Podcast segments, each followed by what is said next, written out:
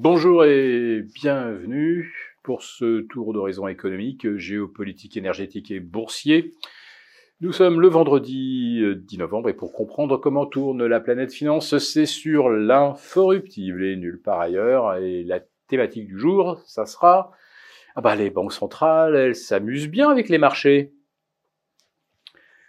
Dix jours après avoir déclenché une véritable vague d'euphorie, Jérôme Poel euh, expliquant que les risques de récession et les risques d'inflation commençaient quelque part à s'équilibrer. Donc euh, moins la Fed mentionne l'inflation, plus cela signifie que sa préoccupation bascule côté récession. Donc on devrait commencer à réfléchir à euh, pivoter, réduire les taux d'intérêt. Bref, les marchés, ils y, ils y ont cru. Le Nasdaq était parti jeudi pour aligner une dixième séance de hausse consécutive. Le suspense a duré jusque vers 19h euh, heure française. Et la patatras, Jérôme Poel s'interroge à voix haute. Oui, euh, on a monté les taux jusqu'à 5,5%, mais est-ce que ce sera suffisant pour ramener l'inflation à 2% Alors, euh, on n'est pas prêt de le savoir, ou en tout cas probablement pas d'ici euh, six ou neuf mois. Euh, ce que nous dit Jérôme Poel, c'est que euh, il n'y a aucune garantie que l'inflation adopte la trajectoire que l'on souhaite. Et si tel n'est pas le cas, il faudrait alors durcir à nouveau la politique monétaire, ou en tout cas ne pas la détendre avant que euh, on ait véritablement terrassé l'inflation.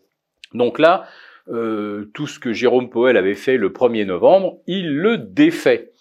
Alors c'est vrai que euh, si vous êtes un banquier central, dans ces conditions, vous avez compris que c'est assez facile de s'enrichir. Vous vous donnez une petite sérénade au violon au marché et vous vous faites plus suite sur le Nasdaq.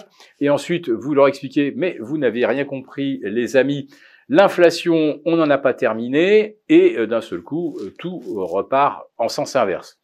Mais il y a un autre facteur qui rentre en ligne de compte, ce sont ces émissions du Trésor américain qui bah, se passent mal. Alors on a eu un premier accident, un premier accro il y a un mois sur du 30 ans, et ben là, rebelote, à nouveau une émission pour un petit montant à 24 milliards de dollars, mais ça ne trouve pas preneur, et il a fallu que les spécialistes des valeurs du trésor, c'est-à-dire en fait les grossistes qui viennent euh, acheter les émissions du trésor avant de les redispatcher entre euh, toutes les banques commerciales, eh bien, ils ont dû hier acheter deux fois leur quota habituel.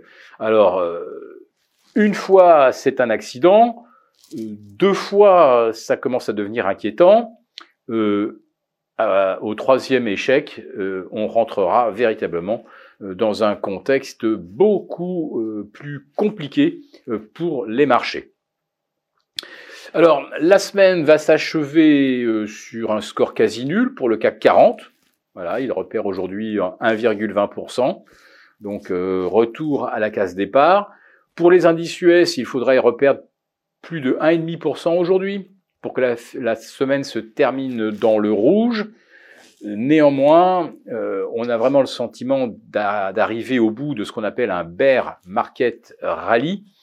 Et euh, les portes de saloon qui ont battu très fort à la hausse depuis le 1er novembre pourraient très bien rebattre très fort à la baisse s'il s'avère que les taux euh, aux États-Unis euh, sont dans l'incapacité de se détendre plus qu'ils ne l'ont fait au milieu de la semaine, c'est-à-dire si euh, le Tibon de 2033 ne parvient pas à retomber en dessous des 4,5 ou si nos OAT, elles, ne parviennent pas à revenir en dessous des 3,20.